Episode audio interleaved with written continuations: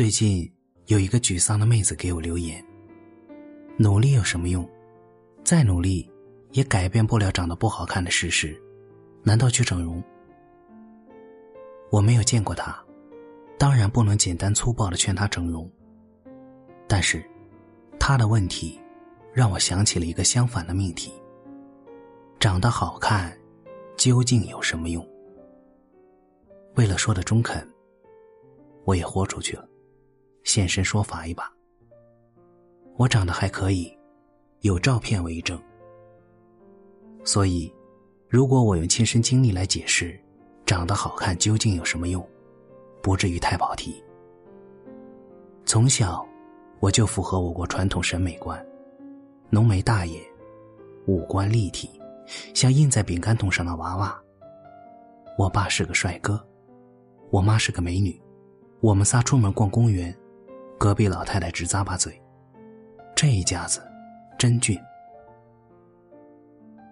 我报名上幼儿园，园长说招满不收了，结果班级的老师看见我，眼睛一亮，这孩子真好看，我收。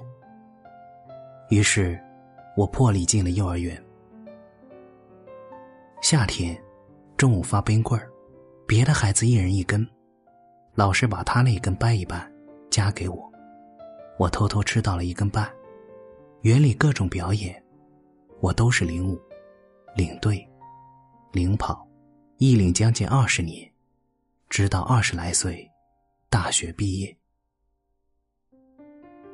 幼儿园的孩子常打闹，我大班的某一天，早就忘了什么原因，小朋友们在厕所里起了争执，然后厮打，然后扭成一团，再然后。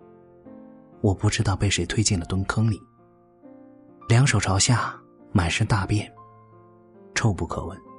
孩子们一哄而散，我嚎哭着，被老师捞出来，简单处理后，被爸妈领回家。那天，我妈从里到外丢掉了我所有的衣服，恨不得用酒精给我的头发丝消毒。连续很多天，我都觉得自己是臭的。所以，当我回忆起幼儿园，不仅有一点五根冰棍和零五的特殊待遇，也有莫名其妙掉粪坑的心理阴影。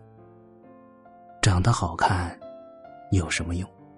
既有冰棍，也有粪坑。那些不可控的意外降临时，并不以好看不好看来区分，应该砸谁，不砸谁。而生活，充满了无法预测的未来。好事和坏事的比例就那么多，不用臆测坏运气，怎样就特别青睐了你？你只是不知道，它多少次的降临到了别人身上而已。高中时，我喜欢一个学霸，并且理所当然的想，我成绩也不错，还挺好看的，他一定会喜欢我。但是呀，我想错了，即便当时大家都觉得一个好看的女生。文章写的也不错，除了数学，其他科目都是学霸，还是团支书、校运动会领队，在青春期的恋爱中充满优势和光环。但是呀，这些都改变不了他不喜欢我的事实。一直到很多年之后，我还记得他拒绝我的样子。那一天，我写了一封长长的、用尽我所有才华的信。悄悄塞进他的课桌，心如撞鹿。放学时，他叫着我，直截了当的说：“不喜欢我这款文艺少女，他喜欢我们班数学成绩最好的女生。他觉得，他的眼神都透着聪明。”我对他的坦率，甚至没有假装不在乎的力气，分明听到了自己的初恋和自尊心，同时碎成一地的声音。从此，我很清楚，即便在爱情这件相当外貌协会的选择中，长得好看，也并不会让女人占尽天时地利人和。感情有无数的可能，外表的吸引，只是最浅表的那一种。美女的失恋几率，并不比普通女人低多少。我的第一份工作是总经理秘书。在很多人眼里，这是个相当花瓶的职业。但是，我很庆幸我的起点是从秘书开始。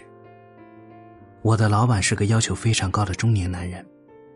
上班第一天，他告诉我，秘书是个可高可低、延展度很强的职业。如果觉得靠脸能吃饭，秘书就是端茶倒水、打字复印的青春活。如果觉得这是向行业里优秀的人学习的机会，秘书就是一块自带弹簧的职业跳板。能跳多高、跳多远，取决于你用了多大力，而不是露了多少脸。他的话让我思考：长得好看，在一个女人的职业生涯中，究竟起了多大作用？好看，或许可以降低你出入某个领域的壁垒，但是。当你希望深入探索，最好把好看的偶像包袱甩到一边，拿出认真做事的劲头。我的职业生涯八个月后结束了，因为我升职了，成为了公司升职最快的新人。有一次呀，其他同事开玩笑叫我那个快速升职的美女。我的老板很认真的说，他升职是因为烟灰缸擦的最干净。我知道这是一句玩笑话，却也并不仅仅是玩笑。所以，长得好看究竟有什么用呢？生活中的很多理所当然，后来都被证明不过是岂有此理。好看，并不能通往一帆风顺的未来。首先，好看只是个系数，这个系数乘以才华、阅历、智慧、性格。勤奋、眼界、自控力、教育程度等各项指标之后，才是一个女人在世界上拿到的真正得分。仅仅外貌指数高，就像学习上偏科一样，在生活的考场上同样拿不到高分。看看身边那些活得特别漂亮的姑娘，有几个仅仅因为长得特别漂亮？其次，好看。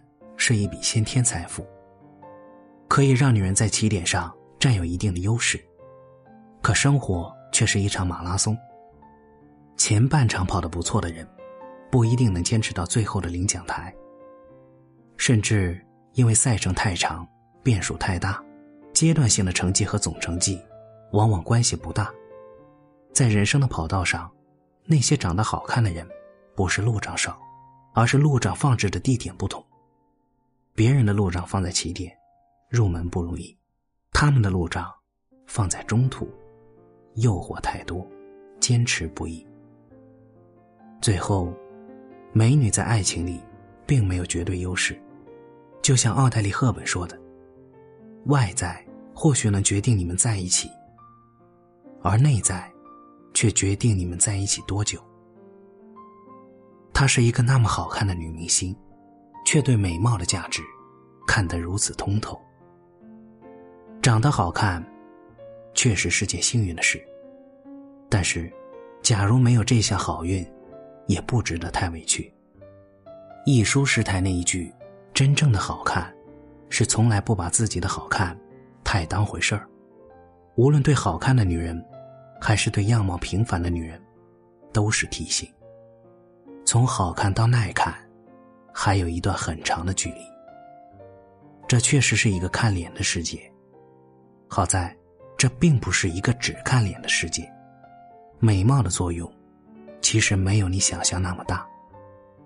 请原谅我恬不知耻的举自己的例子，不是傲娇，而是痛苦与幸运，只有真实的发生在某个人身上，才有值得言说的话语权。